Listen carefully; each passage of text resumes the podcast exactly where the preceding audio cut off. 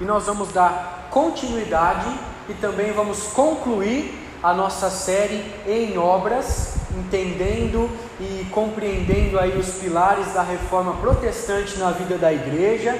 Essa semana, na quinta-feira, nós relembramos e celebramos a reforma protestante, os 502 anos daquele dia em que homens corajosos, principalmente Martim Lutero, afixou as teses contra aquilo que a igreja fazia, contra aquilo que a igreja estava deturpando da palavra de Deus. E nós já estudamos só a Escritura, somente a Escritura é a única regra de fé e prática para o cristão. Nós já estudamos solos Cristos, que o Senhor Jesus Cristo é o único que pode nos levar em salvação até a Deus.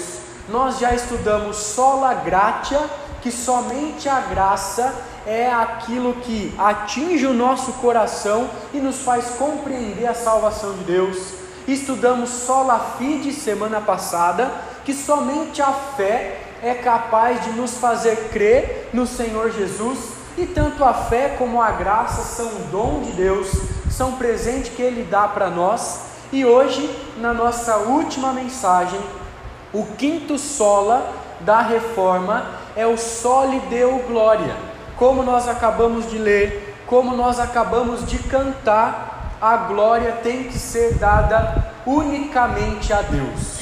A questão é que, tanto naquela época da reforma, como hoje em dia, as pessoas querem ser alvo de glória, as pessoas querem ser alvo de aplausos, as pessoas querem ser alvo de palavras boas sendo direcionadas a si. E a questão é que o foco da adoração vem sido tirada de Deus e colocada no ser humano. Muitas vezes nós damos glórias a homens, nós exaltamos homens, existem diversos ídolos, homens e mulheres, na música, no esporte, nos filmes. E esses homens levam todo o crédito que era para ser de Deus, do Deus eterno, do Deus poderoso, do Deus excelso, como a gente acabou de cantar. E muitas vezes na nossa sociedade hoje, o homem, a mulher, a humanidade é quem são colocados no altar e Deus é aquele que deve servir o ser humano. Deus é aquele que é o mordomo, Deus é o empregado que tem que dar tudo para o ser humano que é rico, que tem fama, que tem poder. Deus ele é obrigado a dar tudo para as pessoas. Mas quando nós olhamos para a palavra de Deus, não é assim que as coisas funcionam.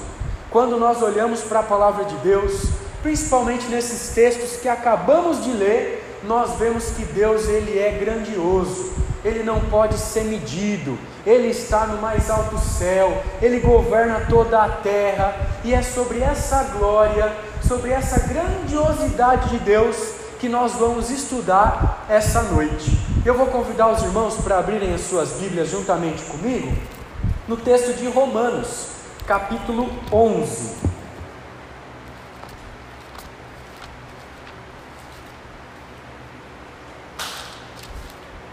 Romanos capítulo 11. Semana passada nós também meditamos em um trecho de Romanos, agora nós vamos meditar em mais um trecho precioso que mostra a grandeza do nosso Deus.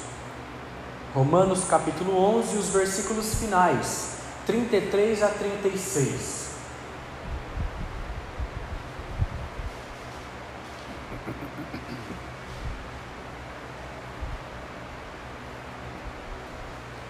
Romanos, logo após Atos, ali também no início do Novo Testamento,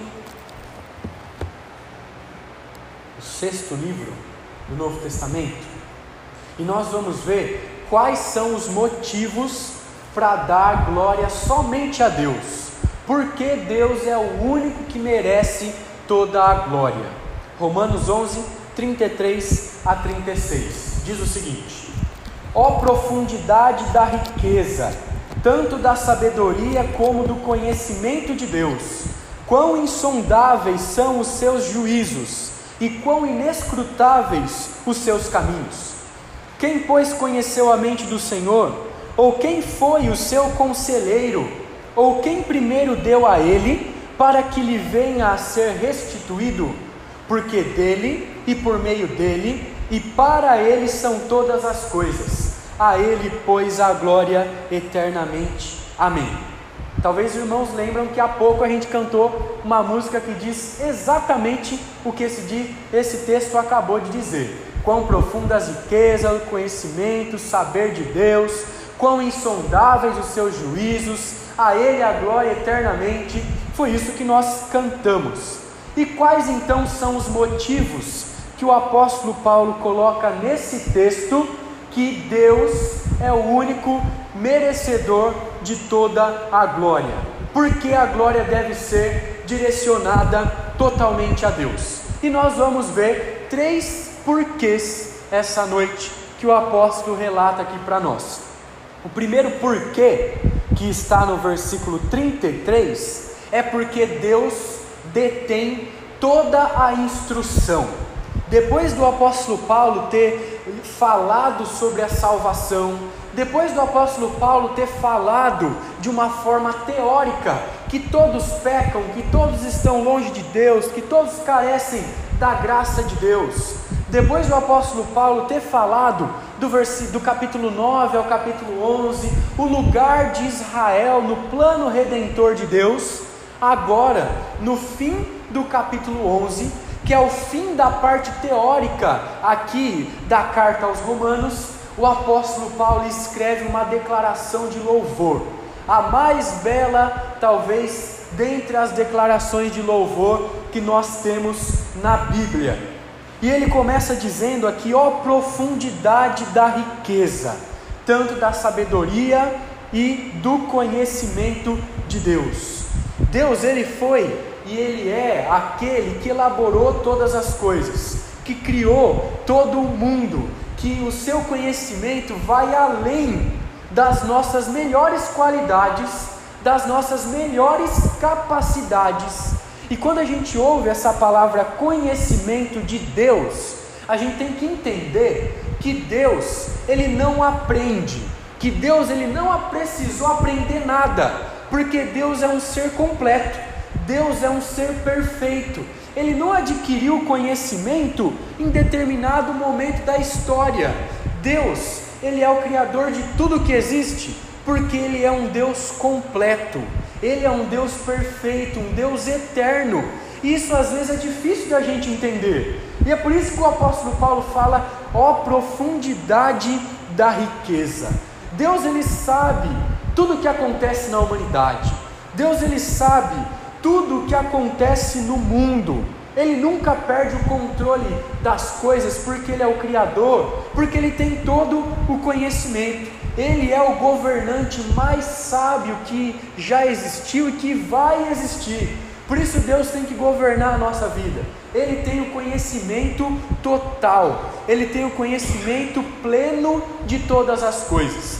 Por isso, quando o homem traz algumas descobertas, algumas inovações para a nossa vida diária, para o nosso mundo, quando o homem descobre curas para as doenças, isso não é novo para Deus, não é novidade para Deus.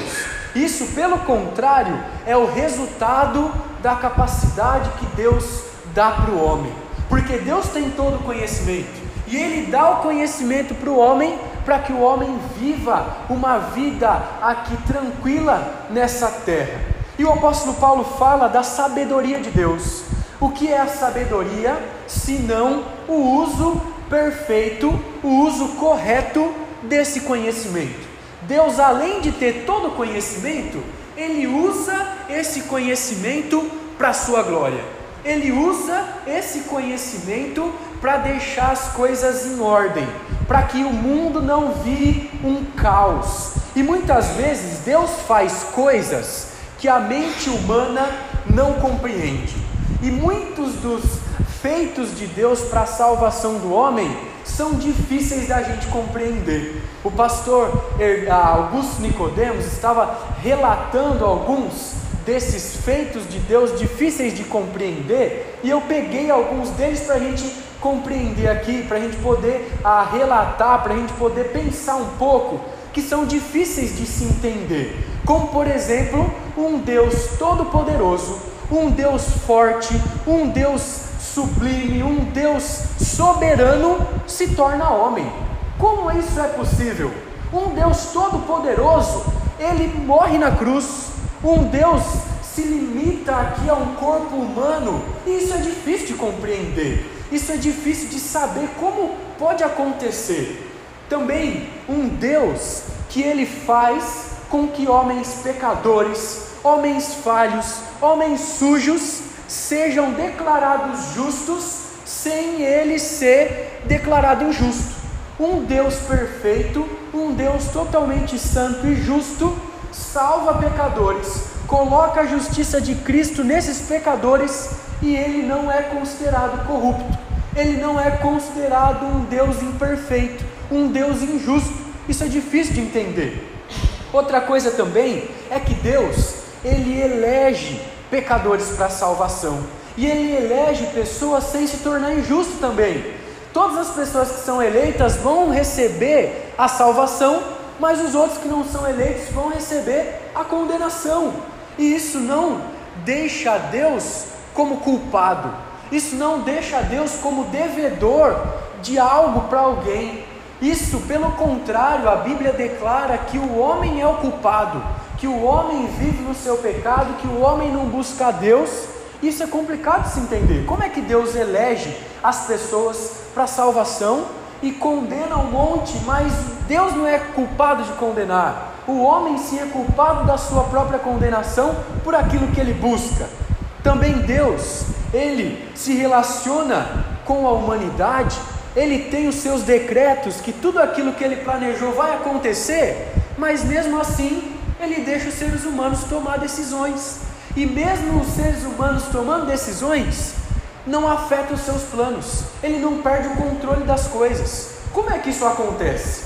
Deus é soberano, decidiu todas as coisas, os homens também tomam decisões, mas nada do que eu decido fazer vai contrário aos planos de Deus. Isso deve nos levar a entender que quanto mais nós conhecemos a Deus, quanto mais nós estudamos a palavra de Deus, mais nós temos que reconhecer a nossa limitação, porque nós não conseguimos compreender tudo sobre Deus. Ele tem todo o conhecimento, ele tem toda a sabedoria. E o apóstolo Paulo continua dizendo aqui: quão insondáveis são os juízos de Deus, quão inescrutáveis são os seus caminhos. E o juízo de Deus aqui significa os decretos de Deus. O juízo de Deus significa as decisões que Deus tomou antes de criar todo o mundo para que os seus planos não fossem frustrados. E ele fala que são insondáveis esses decretos de Deus.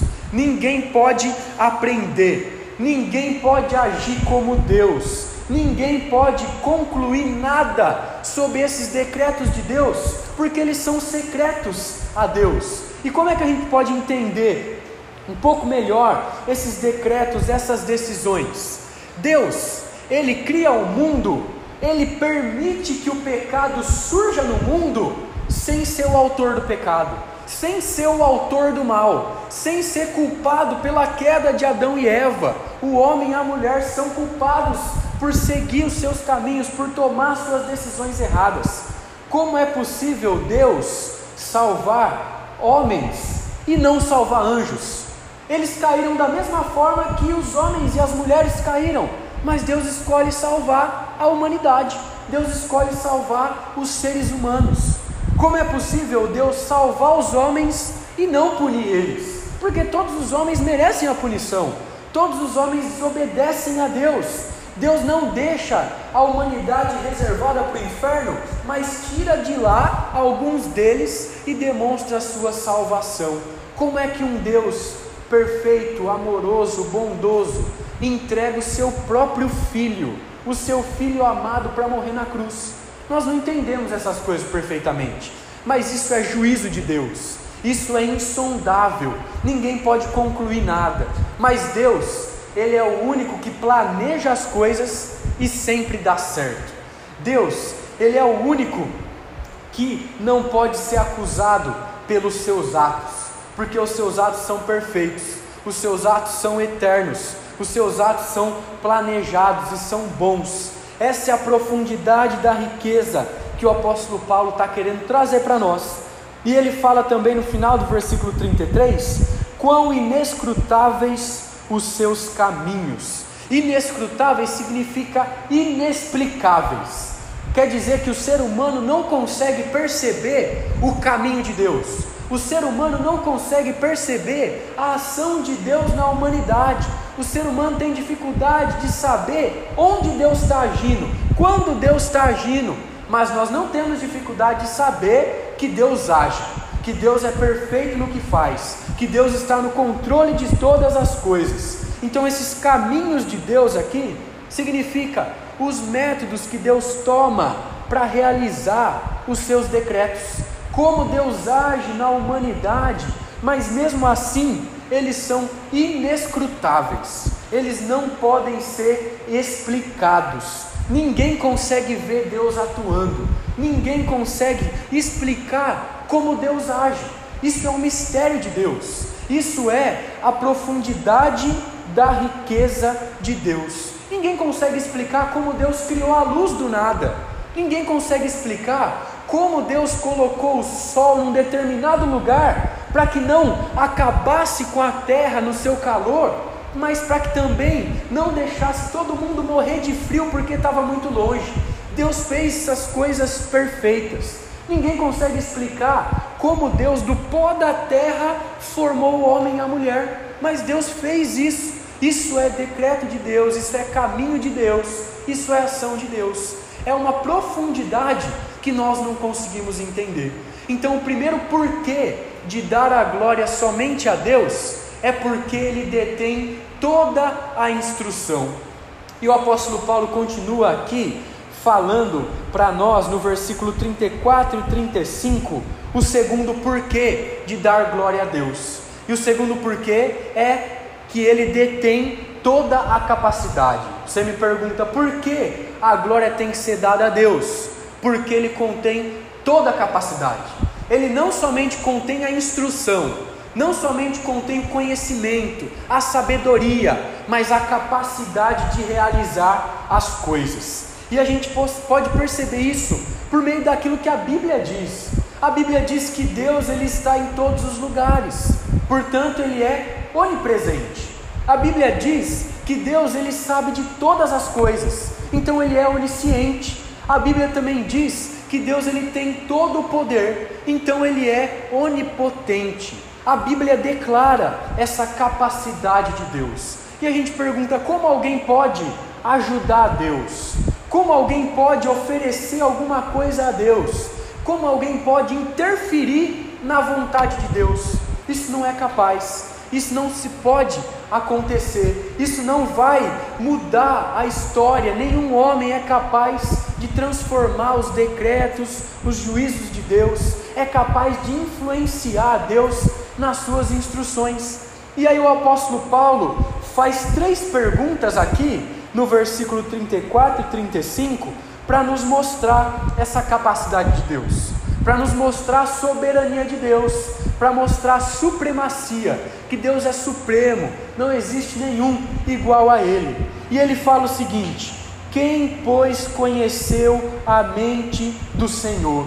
E eu peguei essas três perguntas em uma outra versão para a gente poder entender melhor o que ele está dizendo, e na nova versão transformadora diz o seguinte: quem, pois, conhece os pensamentos do Senhor? Quem pode conhecer aquilo que Deus planejou? E isso que o apóstolo Paulo está dizendo aqui vem totalmente relacionado à linguagem do profeta Isaías lá no Antigo Testamento. Eu vou pedir para os irmãos abrirem rapidamente comigo Isaías capítulo 55, que é basicamente a argumentação do apóstolo Paulo aqui em Romanos 11. Isaías 55, versículo 8 e 9.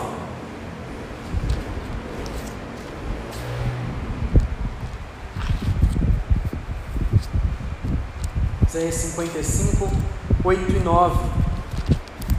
Deus fala assim por meio do profeta Isaías: Porque os meus pensamentos não são os vossos pensamentos, nem os vossos caminhos os meus caminhos, diz o Senhor. Porque assim como os céus são mais altos do que a terra, assim são os meus caminhos, mais altos do que os vossos caminhos, e os meus pensamentos mais altos do que os vossos pensamentos.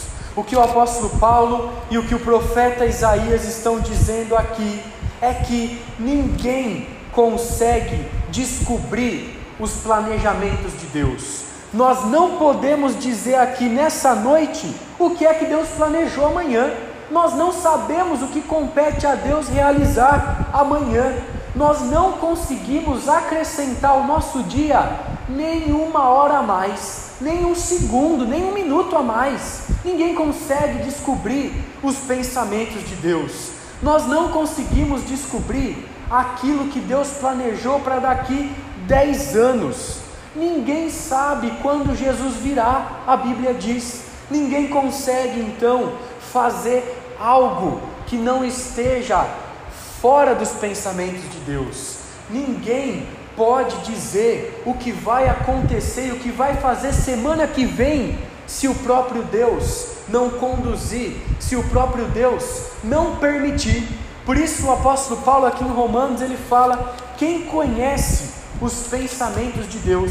Ninguém conhece aquilo que Deus planejou, ninguém conhece aquilo que Deus está a disposto a realizar. O futuro é incerto para nós, mas nada pega Deus de surpresa. E em segundo lugar, a pergunta que o apóstolo Paulo faz aqui, relacionada ao Antigo Testamento também, ele faz: ou quem foi o seu conselheiro? Quem sabe o suficiente para aconselhar a Deus. Quem tem tamanha sabedoria assim para influenciar o Senhor? E novamente está relacionado ao que Isaías fala. Eu vou pedir para os irmãos abrirem rapidamente comigo lá em Isaías, capítulo 40, para nós vermos essa declaração do apóstolo Paulo está relacionada ao que Isaías, ao que Isaías diz no capítulo 40. Isaías 40, do versículo 12 ao versículo 14. Ele diz o seguinte: Quem na concha de sua mão mediu as águas e tomou a medida dos céus a palmos? Quem recolheu na terça parte de um efá o pó da terra e pesou os montes em romana e os outeiros em balança de precisão? Quem guiou o Espírito do Senhor? Ou como seu conselheiro o ensinou? Com quem tomou ele conselho para que lhe desse compreensão? Quem o instruiu na vereda do juízo e lhe ensinou sabedoria e lhe mostrou o caminho de entendimento? A resposta é ninguém. A resposta, assim como o apóstolo Paulo pergunta quem foi o conselheiro, é ninguém também.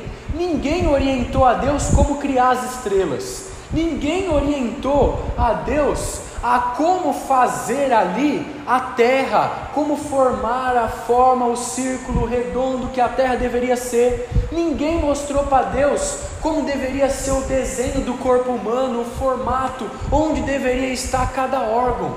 Deus não precisou do conselho de ninguém. Ele planejou, ele tem toda a instrução e ele tem toda a capacidade de realizar os seus feitos tanto na criação como na salvação, todos os planos de Deus, Ele realiza tudo como lhe agrada. Deus não olha para ninguém e pede uma dica. Deus não olha para alguém e fala: Poxa, você pode me dar um conselho para como eu faço essa coisa aqui? Deus não depende de homem nenhum para realizar os seus decretos. Deus não precisa da aprovação humana não há ninguém que Deus consultou para realizar as suas obras. E é por isso que Deus merece toda a glória. É por isso que Deus tem toda a instrução, Deus tem toda a capacidade e nós devemos servir a Ele. E a última pergunta que o apóstolo Paulo faz aqui: ou quem primeiro deu a Ele para que lhe venha a ser restituído? É a mesma coisa que se encontra lá no livro de Jó, capítulo 41 também, Deus questionando a Jó. A mesma coisa que o apóstolo Paulo fala aqui. Então a nossa ideia, o que o apóstolo Paulo está trazendo para nós aqui, é quem pode cobrar de Deus alguma coisa. Quem emprestou algo para Deus para que Deus pudesse devolver depois? Quem pode brigar com Deus exigindo algum favor de Deus? A resposta é ninguém. Quem contribuiu com Deus, deixando Deus devedor de alguma coisa? Ninguém, ninguém tem nada a oferecer. Deus não deve nada a ninguém. Nenhuma criatura, nenhum ser humano pode olhar para Deus e dizer: Deus, o Senhor está me devendo um favor. Deus, o Senhor está precisando fazer isso na minha vida. Porque Deus não é limitado à ação humana. Essas três perguntas que o apóstolo Paulo faz aqui, relacionada ao pensamento de Isaías, relacionado ao pensamento de Jó, nos levam a entender que Deus ele tem toda a capacidade, que Deus ele é a autoridade primeira e a autoridade última. Não ah, deve se dar glória ao pastor, não deve se dar glória ao presbítero, ao diácono, à liderança das mulheres, às mulheres, a ninguém, a nenhum ser humano, a nenhum governante, a nenhuma celebridade, a nenhum famoso. A glória tem que ser dada a Deus, porque Deus é infinito, Deus é soberano, e essa é a grandiosidade, a profundidade da riqueza que o apóstolo Paulo está nos mostrando aqui. Deus ele faz o que quer, quando ele quer, na hora que ele quer, por quem ele quer. Deus ele age livremente. Então você pergunta por que a glória tem que ser dada somente a Deus? Em primeiro lugar, porque ele tem toda a instrução. Em segundo lugar, porque ele tem toda a capacidade. E em terceiro e último lugar, porque ele tem toda a eternidade.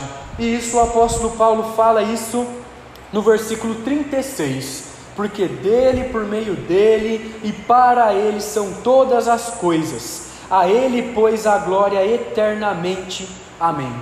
Tudo na história, tudo que acontece no mundo tem referência, tem relação a Deus.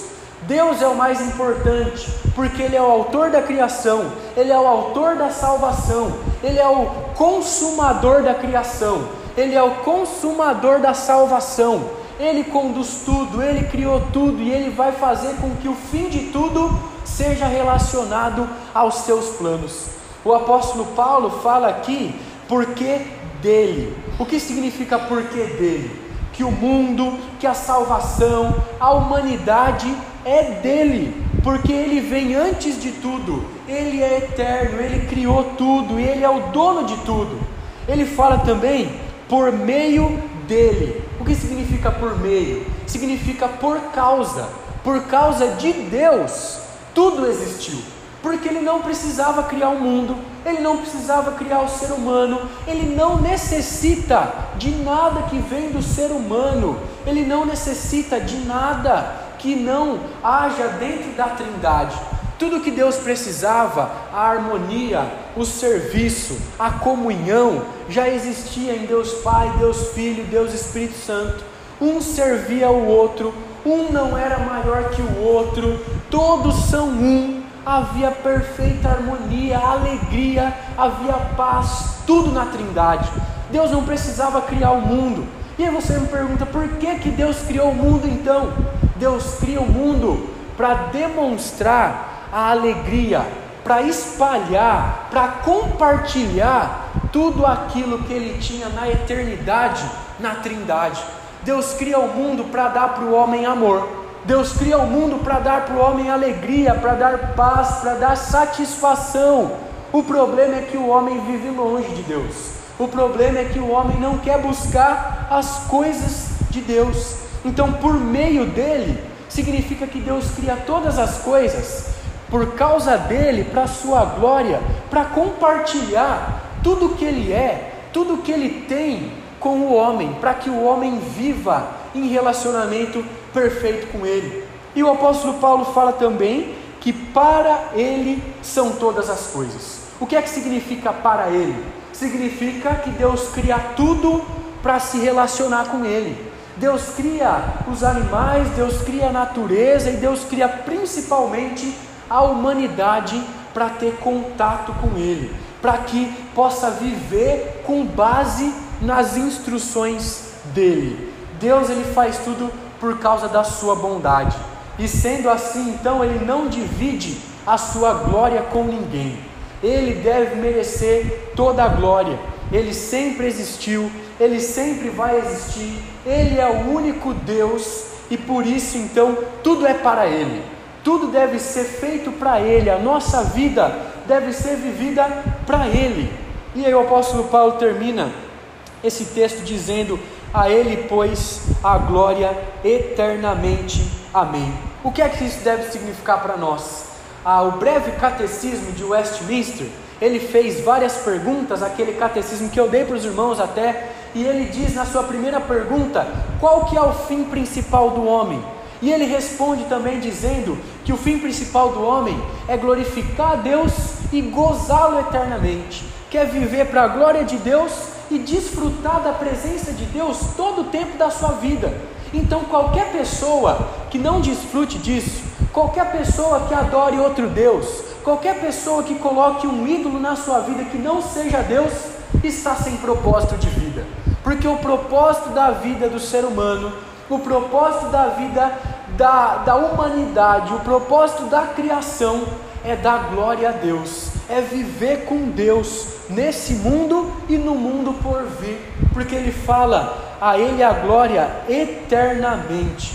E se nós queremos viver para a glória de Deus, nós precisamos conhecer a Deus, nós precisamos buscar a Deus, entender que Deus ele é tão grande, Deus ele é tão imenso, e por mais que nós tenhamos tempo, conhecimento, toda a eternidade não vai ser suficiente para conhecermos Deus sobre tudo aquilo que Ele é.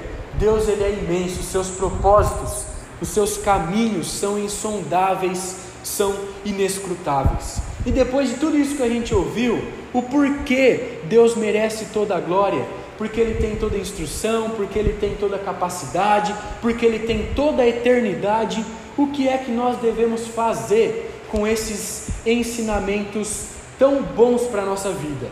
Como nós devemos aplicar essas coisas a nós. E eu separei três aplicações para que a gente possa pensar no que fazer com toda essa profundidade da riqueza de Deus. E a primeira aplicação é a seguinte: quanto mais eu conheço de Deus, mais eu devo ficar admirado, mais eu devo me maravilhar com a grandeza desse Deus. Quanto mais eu conheço a Deus, mais eu devo render a Ele glória mas eu devo louvar Ele. E não conseguir compreender a Deus perfeitamente, não conseguir entender esses juízos, não conseguir entender esses caminhos de Deus, não é desculpa para abandonar a fé, não é desculpa para desanimar na fé, porque o nosso Deus é tremendo, Ele sustenta a nossa vida. E a pergunta nessa primeira aplicação é: será que você tem se animado ao estudar as grandezas de Deus na palavra de Deus, ao estudar as grandezas de Deus aqui na igreja, você tem se alegrado em ouvir sobre esse Deus, tem se animado em aprofundar mais na riqueza de Deus? Será que seu coração se enche de alegria quando nós falamos de Deus aqui na igreja? Essa é a primeira aplicação. Deus tem toda a instrução e nós precisamos buscar instrução. Mas será que nós nos animamos com essa instrução? Em segundo lugar, quanto mais eu conheço de Deus, mais eu conheço a Deus, mais eu entendo que sou incapaz de servir a Deus. Mas por outro lado, quanto mais eu conheço de Deus, mais eu quero servir esse Deus, mais eu tenho vontade de servir a Deus. A gente entende que a nossa capacidade é limitada, que nós não compreendemos todas as coisas, mas quanto mais a gente vai estudando sobre Deus, nós temos que ter mais vontade de servir a Deus, reconhecer o pecado, reconhecer que nós somos finitos, que nós somos falhos, não justifica as nossas desculpas para não servir a Deus. Ah, eu não consigo. Ah, eu não consigo falar. Eu sou falho, eu sou fraco, não tenho paciência, não tenho capacidade.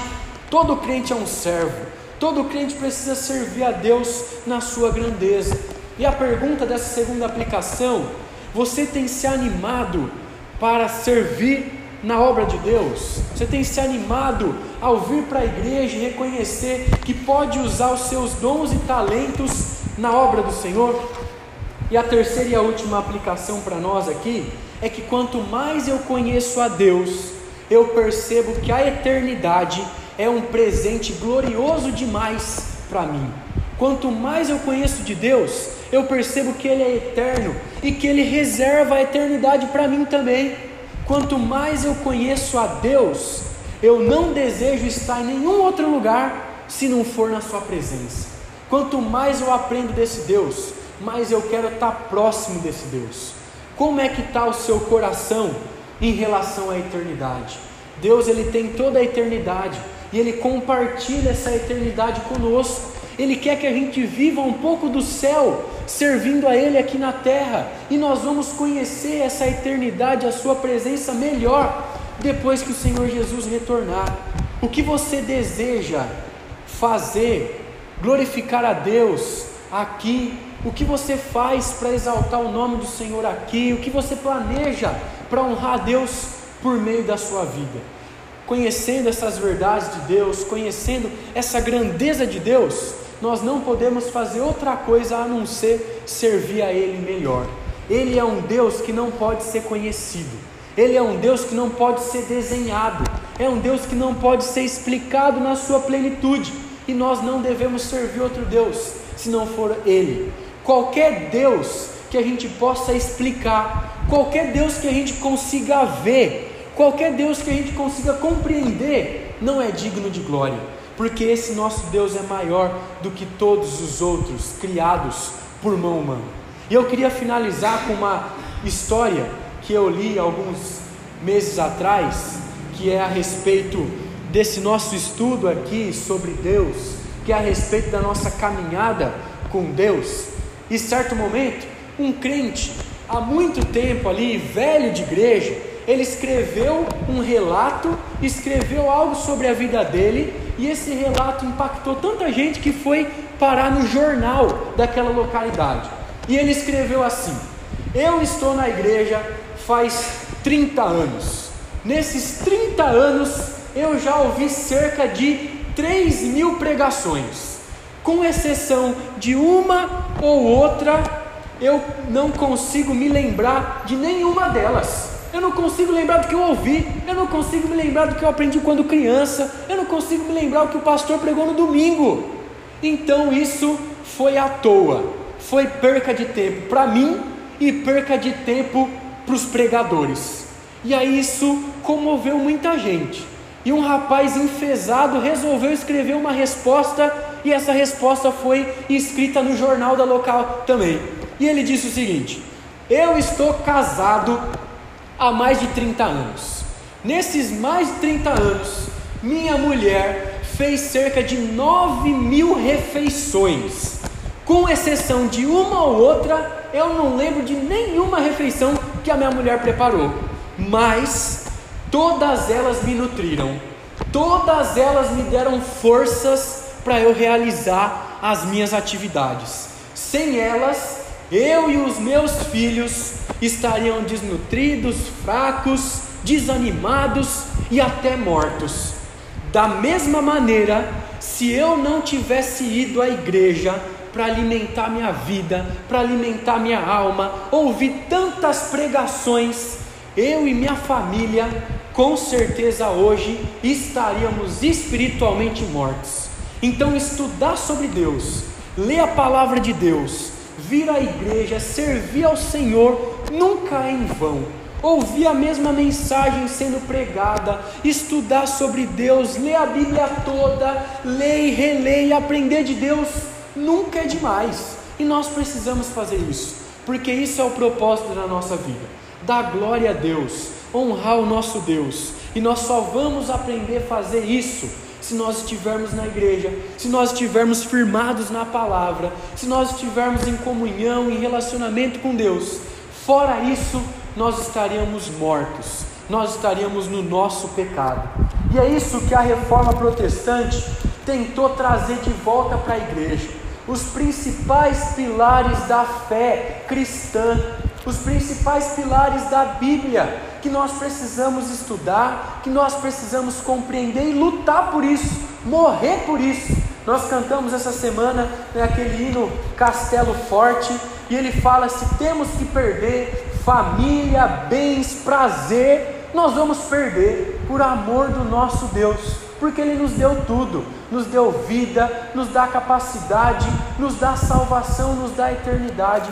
Então a gente conclui esse nosso estudo sobre os cinco solas da reforma, entendendo que tudo o que Deus fez na história redunda em glória para Ele. E tudo que nós fazemos na nossa vida tem que ser em glória ao nosso Deus. Eu espero que depois dessa série, depois desse estudo, depois de compreender essas verdades, os irmãos estejam um pouco mais animados, um pouco mais incentivados para trabalhar para Deus, para viver por Deus e para morrer por Deus se for preciso. E nós vamos orar, finalizando esse momento,